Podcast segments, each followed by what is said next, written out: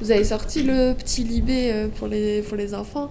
Euh, mais du coup, comment vous abordez ces sujets-là euh Donc nous, on traite un sujet par semaine. Donc chaque vendredi, on sort un sujet et on le traite en profondeur. Donc c'est pas comme dans Libération où il y a plein plein plein de sujets. Euh, et en fait, ce qu'on fait, c'est qu'on fait le même travail que quand on travaille pour Libération ou pour un autre journal. Euh, on fait des interviews, donc on interviewe des spécialistes, on interviewe des gens qui sont concernés. Euh, mais on demande aux gens d'expliquer les choses simplement. On leur dit euh, est-ce que vous pouvez utiliser des mots simples, des notions simples Et on essaye toujours de se demander est-ce que ça, les enfants, ils comprennent Et est-ce qu'ils ont conscience que telle ou telle chose existe euh, on a fait un numéro sur les gilets jaunes. Le, premier article du numéro, c'est le témoignage d'une enfant de 7 ans qui est allée sur des barrages avec sa mère. Parce que bah, c'est sympa quand tu es enfant de voir d'autres enfants ce qu'ils font et euh, comme ça ils peuvent un peu comparer. Euh, après, par exemple, moi je suis allée en reportage en prison il y a deux jours pour le petit Libé. Euh, et en fait, c'est pour expliquer à quoi ressemble la vie à l'intérieur d'une prison. Parce que ben, déjà, les adultes, ils savent pas. Donc les enfants, ils savent encore moins. C'est normal. Et là, j'ai pas encore écrit l'article, mais l'enjeu, ça va être un peu de de présenter les choses telles qu'elles sont sans choquer parce qu'en fait c'était une prison où c'est des personnes qui ont tué d'autres personnes la plupart donc euh, mais moi j'ai pas parlé de ça avec les prisonniers je, je leur ai pas posé de questions là-dessus mais, il faudra que je l'explique dans l'article et, à côté de ça, bah, c'est des gens qui travaillent à l'intérieur de la prison. Qui, euh, il y en a qui préparent un CAP boulangerie, donc on les a vus en train de faire du pain, euh, des tartes. Il y en a qui faisaient du sport. Donc il va falloir que les enfants, à la fin, à la lecture de l'article, ils se disent pas euh, ah euh, ils ont tué des gens. Euh, il faut qu'on les tue tous, ni qu'ils se disent ah ils ont tué des gens et on leur permet de travailler et de faire plein de trucs. Donc il faut que à la fin les enfants ils aient des informations assez factuelles mais que nous, on ne donne pas notre avis sur le sujet. Et ça, c'est un peu différent aussi de Libération. Je ne sais pas si vous avez déjà entendu parler de la notion de journal d'opinion. Oui, on a fait ça. Ouais.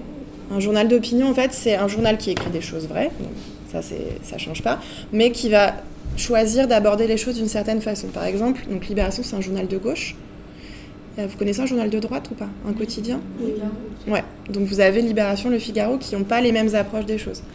Euh, par exemple, si Libération parle d'immigration, euh, vous aurez, si vous lisez un article, vous aurez peut-être l'impression à la fin que, ben, euh, si on parle même des réfugiés, euh, vous aurez peut-être l'impression que, ben, il faut que la France aide les personnes qui quittent leur pays en guerre ou quoi, euh, parce qu'on a, a un devoir de, de, les aider, de ne pas les laisser en difficulté. Et si vous lisez le Figaro, vous aurez peut-être plus l'impression que, euh, ok, ils ont des situations compliquées, mais la France, elle n'a pas assez d'argent pour les aider. Et en fait, il n'y a pas il n'y a pas du vrai chez l'un et, et, du faux chez l'autre, c'est une question de point de vue.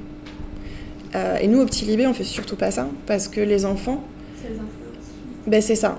En fait, les enfants, ils partent du... Enfin, ce qu'ils entendent, ils, ils, l'absorbent, c'est un peu des éponges, ils l'absorbent et, euh, et, ils se disent que c'est la vérité. Et c'est plus à vos âges qu'on a un esprit critique qui se développe, qu'on se dit, bah non, c'est pas ça, etc. Mais quand on a 8, 9 ans, 10 ans, euh, bah, on prend tout un peu pour argent comptant. Donc nous, notre objectif, c'est qu'à la fin ils aient des infos et puis de toute façon ils seront influencés par leurs parents par et, on veut qu'ils en parlent avec leurs parents mais euh, mais il faut que les choses soient claires simples et pas euh, influencées en gros.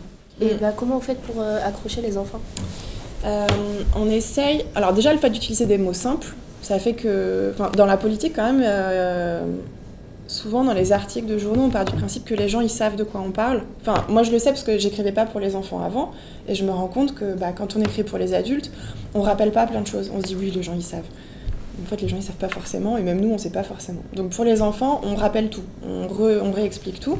Donc déjà c'est plus simple, c'est plus concret, et, ça semble moins euh, ouais, lointain, compliqué, etc. Et ensuite. Euh, on essaye de trouver des choses qui, leur parlent un peu. Euh... Bah, par exemple, j'ai fait un numéro sur l'élection du président au Brésil. C'est de la politique, c'est un pays qui est loin, enfin on peut se dire, bon. Et en fait, l'idée c'était d'expliquer que cette élection, elle n'était pas comme les autres, parce que l'homme qui a été élu, euh, il n'est pas comme les autres euh, présidents du Brésil avant lui. Donc euh, il, dit des choses qui sont choquantes. Il a dit des choses choquantes, il a dit des choses racistes, des choses homophobes, misogynes, donc, donc, contre les étrangers, contre les femmes, contre les homosexuels. Et donc l'idée c'est de dire, bon bah il y a un monsieur qui dit des choses choquantes qui a été élu, mais pourquoi il a été élu. Et donc, en fait, expliquer les choses simplement, dire bah, en fait, au Brésil, il se passe des... il y a une situation qui est très compliquée, il y a beaucoup, beaucoup de violence, euh, il y, a, il y, a, une situation économique qui est compliquée.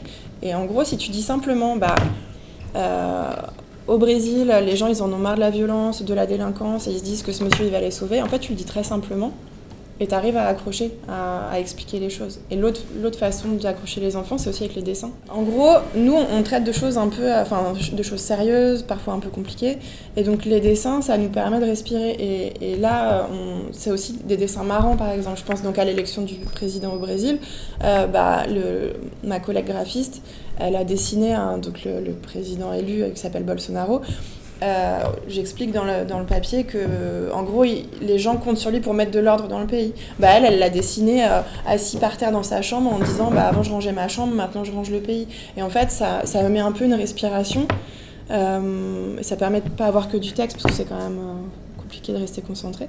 Et puis, un peu d'avoir une, approche un peu marrante. Peut-être que ça peut aussi marquer plus les esprits via des dessins